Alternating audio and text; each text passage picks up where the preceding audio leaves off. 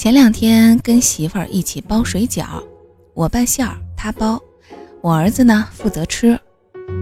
我媳妇儿包完以后，整齐的放在案板上。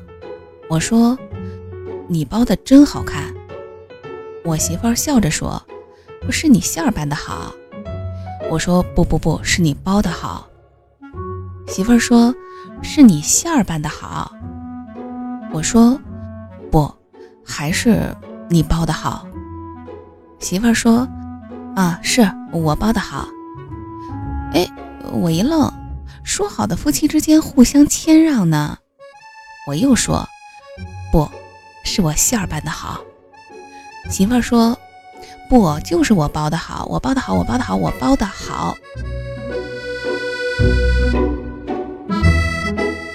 我指着肉馅儿，鲜肉、小葱、油菜搅拌的那么均匀，色彩搭配的那么清新，那可是一个白案厨子对后现代抽象画家的色彩致敬。刚想反驳，我看到媳妇儿两眼盯着我，充满了无限的温柔，像是江南女子眼里的一汪春水。我说：“哦，对，是你包的好。”我媳妇儿开心的笑了，然后他放下了手里的擀面杖，我儿子松开了抓着我衣服的手。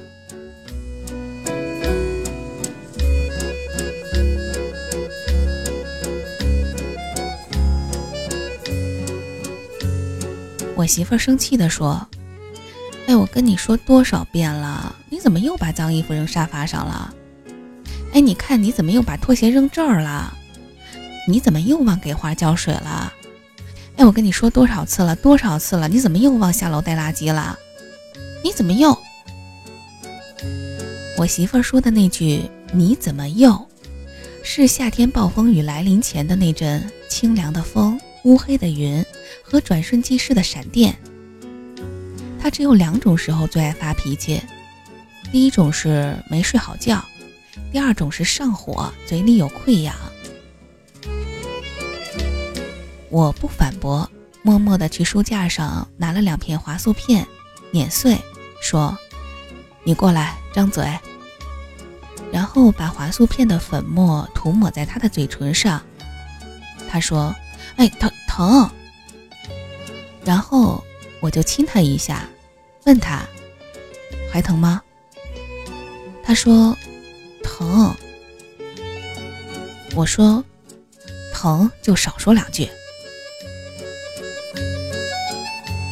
我是一个特别通情达理的人，每次我媳妇儿发脾气，我都会原谅她，像是原谅一只不小心碰翻花盆的小猫。像是原谅不小心踢球打碎邻居家玻璃的小孩儿，他那么可爱，他也会犯错。但是这并不妨碍我包容他。呃，毕竟他在我们家楼下的跆拳道馆学习班报了名，我现在是不太清楚他的实力啊。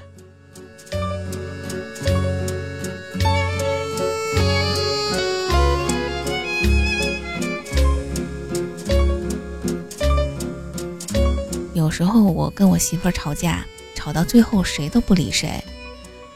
可是我沉不住气呀，于是就去买很多好吃的，什么卤豆干啊、烤猪蹄儿、辣鸭脖、榴莲酥、章鱼小丸子、虎皮鸡爪，一大袋子拎回家。我媳妇儿说：“哎，你每次都让他们来替你求情，我又不好驳他们的面子。你看，把蹄筋委屈的。”榴莲酥咧着嘴，都难过的要哭了。小丸子，你又来了，好久不见了。豆干儿，你下次别来了，行吗？你知道的，咱俩不和。我喜欢麻辣味的。底下的鸡爪子，让我看到你们的双手，好吗？我媳妇儿一边说一边吃，还一边跟我说：“你下次吵架能不能走点心呀？咱家楼下新开了一家糖炒栗子店。”我说不吵了。我媳妇儿问：“为什么呀？”我难过的说：“哎呀，红包里余额不够了，吵不起了。”有时候我被我媳妇气懵了，我就说：“你信不信我分分钟打哭你？”我媳妇挑衅地说：“哎，你你打一个试试，来试试。”我掏出手机，打开微信，立马给我媳妇转账，然后说：“喏，给你打了五百二十一块钱，去买好吃的吧，是不是？是不是？分分钟感动哭了？你看啊，我还是很爱你的。”我媳妇儿一脸倔强看着我，突然说：“你哪儿来的钱？”啊，对呀。对于一个没有钱包、银行卡上交的男人来说，哪儿来的钱呢？我也很费解。我说微信红包六周年送的，还是小马哥过生日送的来着？我忘了。我百口难辩。我我我，媳妇儿说我什么我呀我？我突然觉得有时候自己很机智。我说。我我我我们都有一个家，名字叫中国，兄弟姐妹都很多，景色也不错。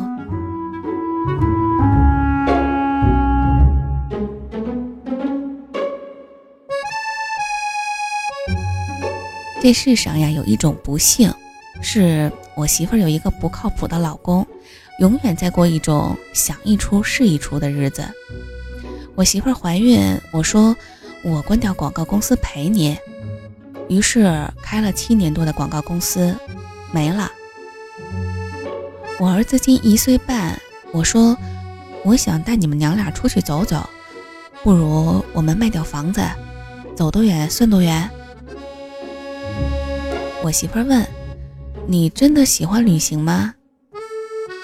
我说：“也许吧。”一家人走在路上，有风有雨，去经历一种生活。我猜呀，一辈子围着李村河走一万遍，不如去塞纳河边走一遍；从菜市场买一吨的龙眼，不如去做做伦敦之眼。你去李村公园走走，也应该去听一听林肯公园。生活呀，应该有无数种的样子。这世上有一种幸运，让我娶了一个愿意陪我疯陪我闹的好姑娘。无论我做了多么荒唐的决定，她都笑着支持我。我问她：“你就不害怕这种颠沛流离的人生吗？”我媳妇笑着说：“自己嫁的老公含着泪也要过完这辈子呀。”结婚这两年，我没有工作。或者说，我唯一的工作就是全职家庭主妇。我有逛不完的菜市场和做不完的一日三餐。我知道我回不到职场了，索性我把做饭做成了一种职业，一鼓作气写了四本关于美食的书。我爱上了厨房，或者说，世人都想做大英雄，那不如我就给老婆孩子做羹汤吧。也常常因为放多了盐而吵架，也常常因为炒出了新菜而惊喜。傍晚的夕阳会穿过窗户，照在我家厨房的抽油烟机上，那是我一天中最开心的时候。菜上桌，我媳妇儿说：“如果有一天你厌烦了那种走在路上旅行的日子，没事儿。”咱回家，我再陪你安守清贫过日子，反正我很好养活的。我说，我信了你个大头鬼啊！房子都卖了，哪来的家呀？我媳妇儿说，你在哪儿，哪儿就是家。我转身去切洋葱了。无论是结婚前还是结婚后，我始终记着这么一段话：永远不要把坏脾气留给最爱的人，因为你永远不知道还有没有机会道歉跟补救。我看过一个很震撼的故事，说是一对夫妻吵架，一开始互不相让，所以话说的越来越过分，挑最容易刺痛对方的那句话。那天恰好妻子一个人看孩子，孩子太顽皮了，从床上掉下来了。丈夫很生气地说：“你不上班，在家连孩子都看不好，要你有什么用啊？”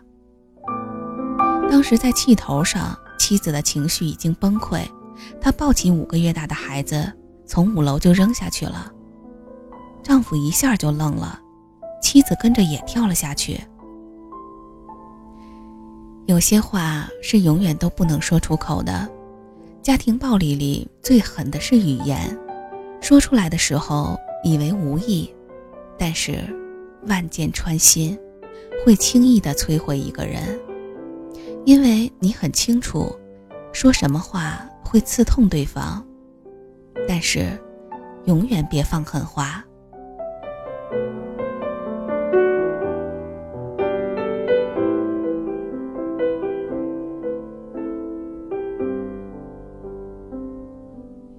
次，我跟我媳妇吵架，吵到最后，我气得出门去抽烟了。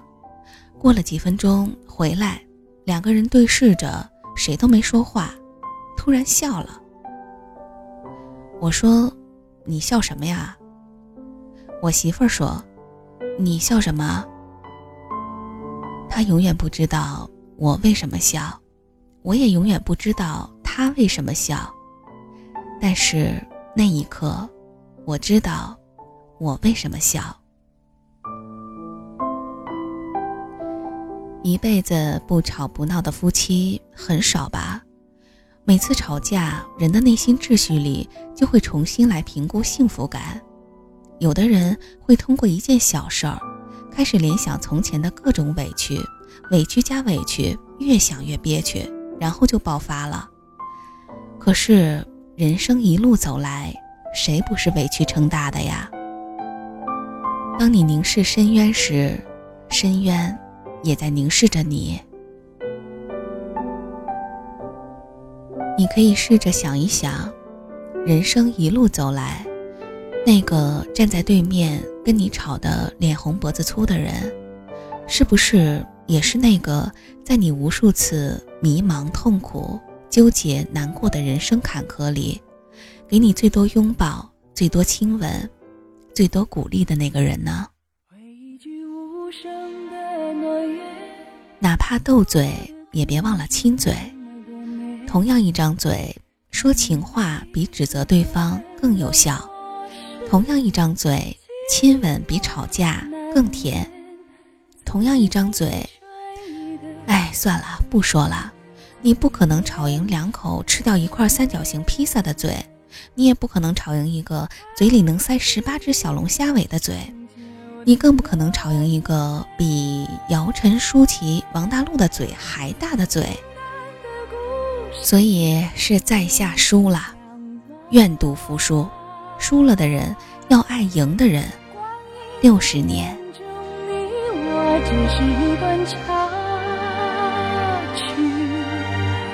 当明天成为昨天，昨天成为记忆的片段，泪。水与笑脸都不是永远。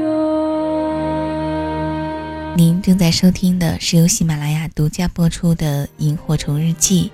大家好，我是蓉蓉，欢迎你关注我的微信公众号“蓉蓉幺六八”，和我取得进一步的互动。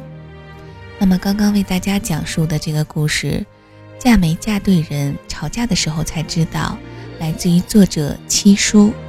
七叔的微信公众号呢是两个大叔。好的，今天的晚安故事就先讲到这里了，我们下期再见，祝你晚安。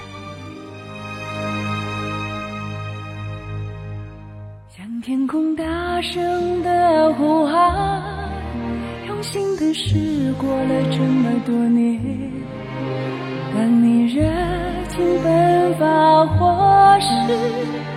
痛苦难言，谁的诺言会真的实现在你身边？爱是一个浪漫的诺言，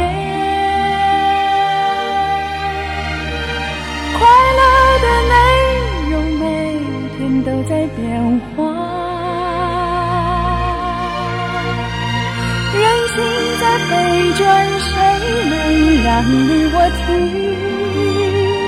留当相逢成为再见再见成为遥远的思念内心的平安那才是永